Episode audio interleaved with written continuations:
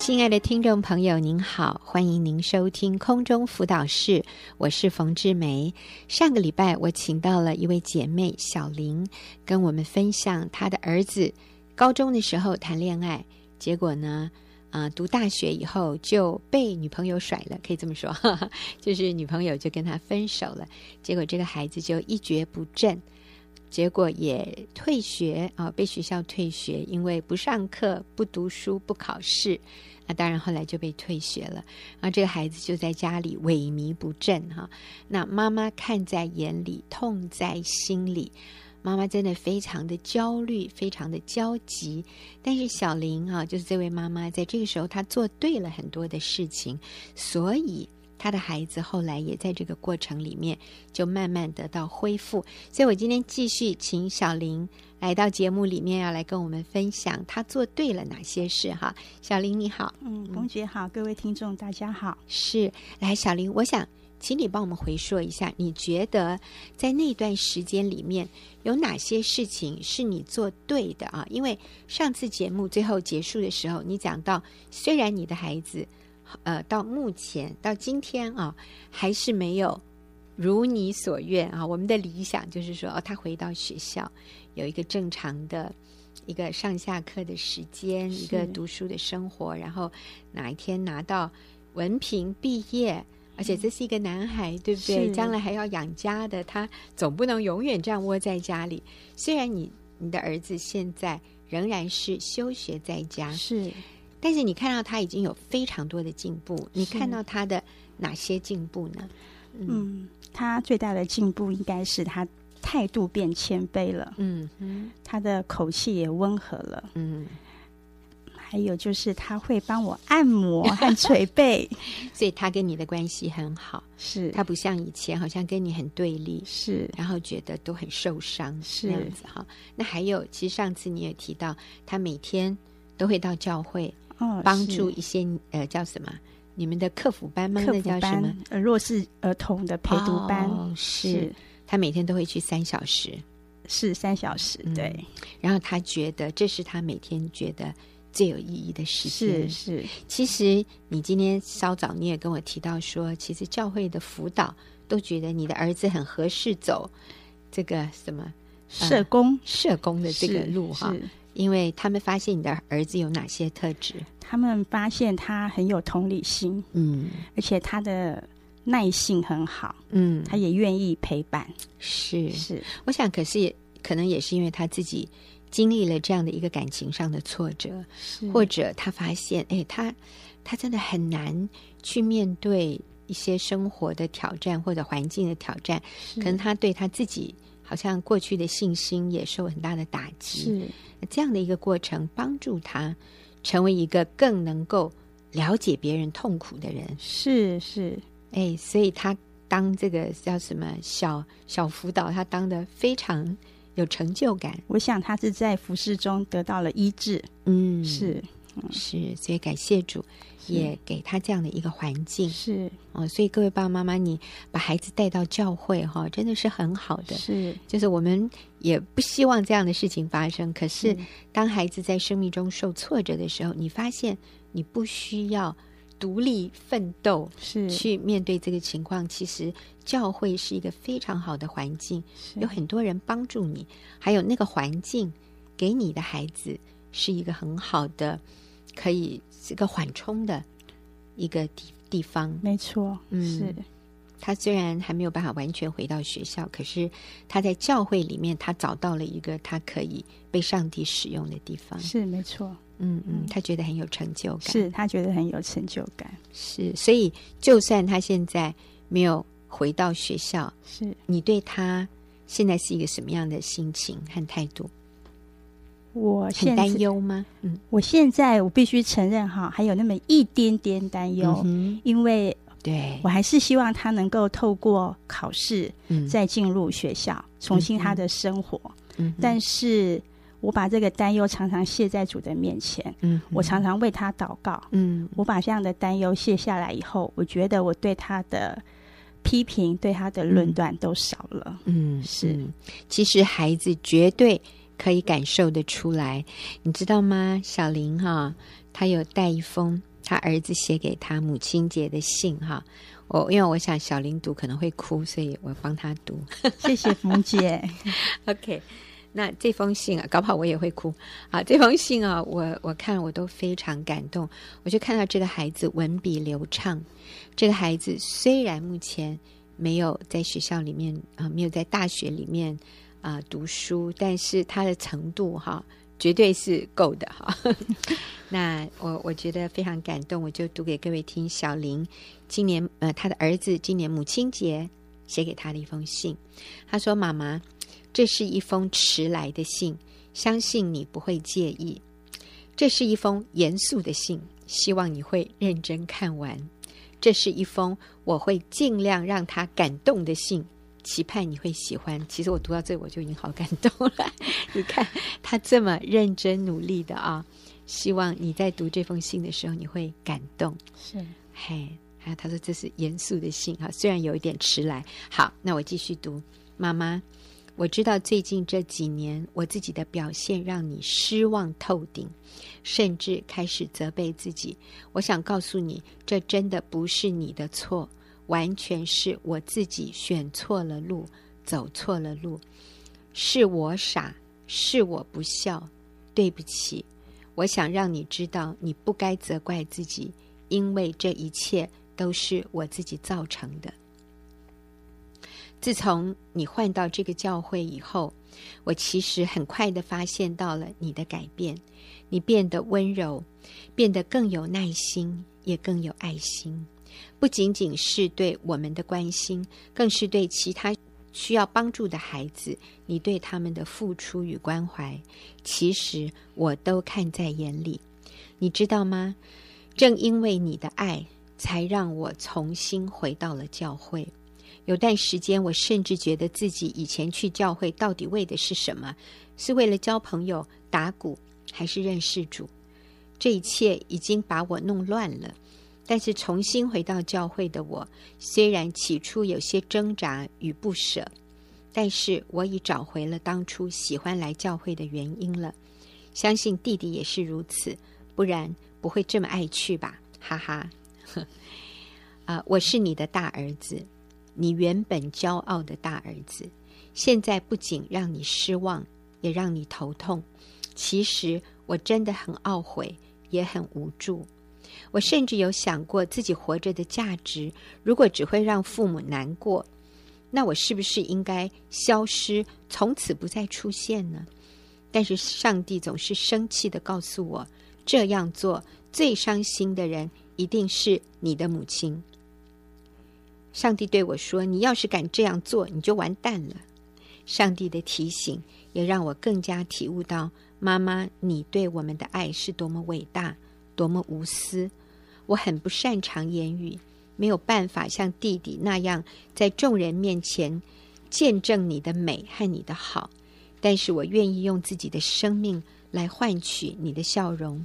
我也不擅长大方的表达，但我愿意默默的努力来让你看见，最爱你的不是别人，正是你亲手栽培的那棵树。如今小树已变成了大树。现在换它来，用茂密的树叶为你挡住灼热的阳光，用结实的树干让你安稳地躺卧在它身上。最后，和你道声妈妈，谢谢您多年来的照顾，祝您母亲节快乐！哇，好感人呢！他说什么？现在是他要用茂密的树叶 为你挡住灼热，哇，好诗情画意！用结实的树干让你安稳的躺卧在树干身上，啊！所以其实小林，你的儿子好爱你，是，我也很爱他，对，然后他好感谢你，是，我也很感谢他，是是是，是你儿子常常说什么？如果不是他，你就不会受洗？是，他说妈妈你要感谢我，如果不是我。我觉得你还不会受洗耶！感谢主，上帝使用我们的孩子啊、哦，让我们有的时候觉得好像走到人生的尽头哈、哦。是，我们需要紧紧抓住神。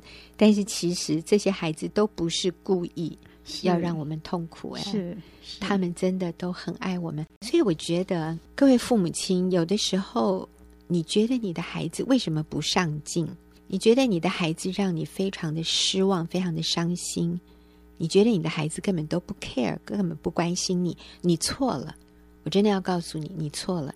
其实你的孩子非常关心你，你的孩子也非常在意你，因为他而觉得很失望、很伤心，只是他说不出来。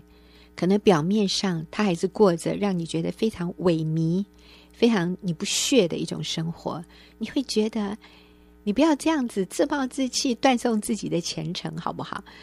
你会觉得你的孩子为什么不愿意振作起来、上进？是。那我要告诉你，你的孩子都知道你的想法，你的孩子也感觉到很亏欠你。是。但是同时，我也要让你知道，你的孩子目前他真的。有他的困难的地方，所以他还没有办法去做那个决定。但是我们看到小林，你的孩子他是越来越好，是对不对？他现在已经可以每天去帮助那些孩子三小时，他发现这是他最快乐、最有价值、每天活得最快乐、有意义的一段时间。是，是其实上帝也在帮助这个孩子找到他未来的路。是，所以。各位爸爸妈妈，可能你的孩子现在也是要休息一阵子。当然，我们觉得这个是脱离常轨的。可是，如果目前你的孩子还没有办法，还他还做不到回到常轨的时候，我们要愿意等待他一段路。是，是这个过程是我们觉得漫长的哈。是，哎，可是时间到了，我们回过头来，我们发现其实也没有那么困难。所以，小林，我觉得，虽然你的孩子现在还没有完全回到学校里面，可是其实他也在想，暑假的时候他是不是要考哪一个学校，或者他参加什么样的考试？是，所以他并没有就完全放弃他自己。是，然后刚才他给你的那封信里面，啊，我觉得他讲的真好啊，其实我读了，真的好感动。嗯，那所以我想请你给一些和你有类似。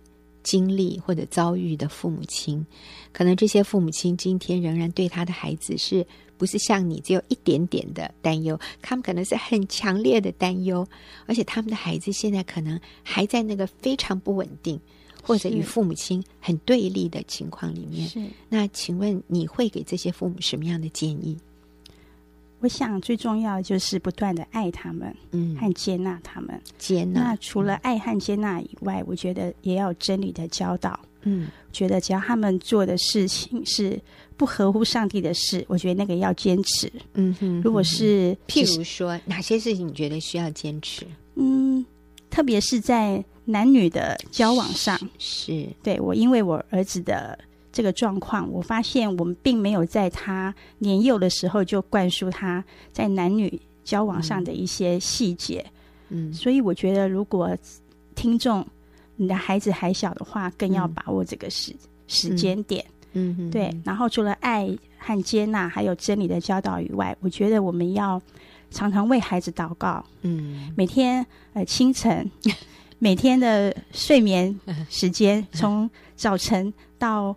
黄昏，我觉得我们都要为我们的孩子祷告，是。是，把他交托给上帝，嗯、也也把我们自己交托给上帝。除了这个，我们真的不知道我们还能做什么。嗯，就是说，当他这么大了以后，哈，你刚刚提到的是不断的爱，不断的接纳，然后还有真理的提醒，是。啊、哦。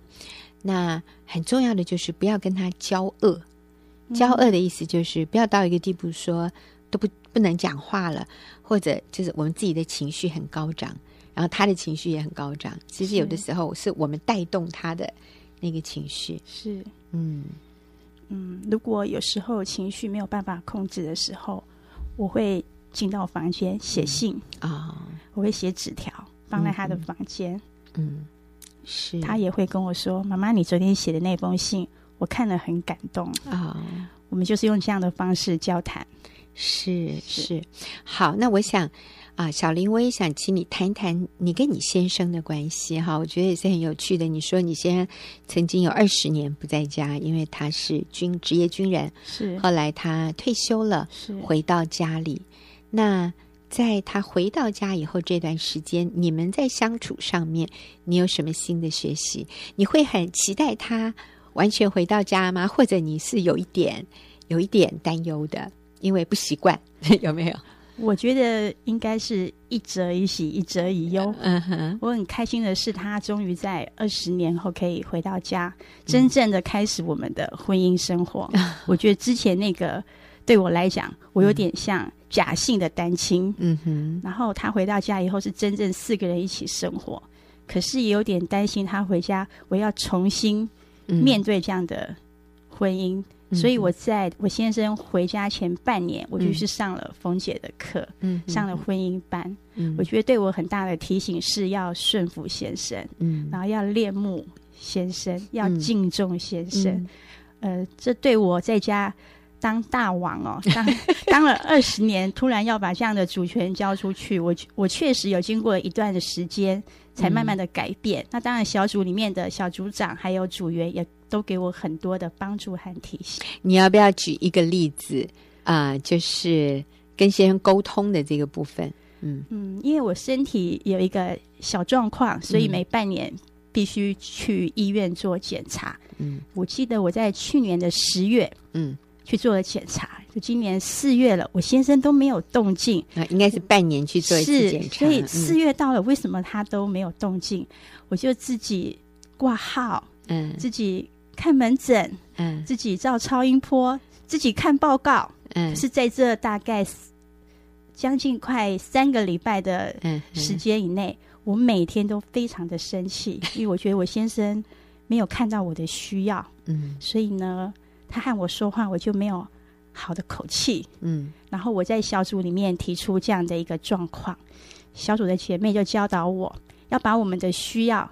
很诚实的对先生说：“嗯，呃，不要憋在心里，也不要认为每个人都应该体贴你。”他说：“我犯了一种病，叫做公主病。”所以呢，我就有一天很诚实的跟我先生说：“我在这段时间里面，我心情的一个转折。”我先生才恍然大悟说。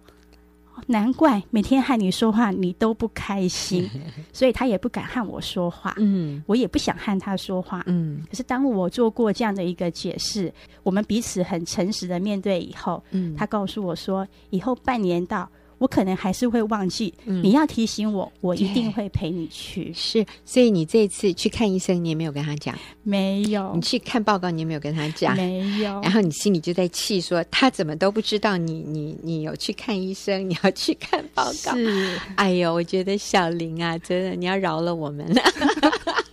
我在想，今天如果是我先生半年要去看一次医生，我也会记不得。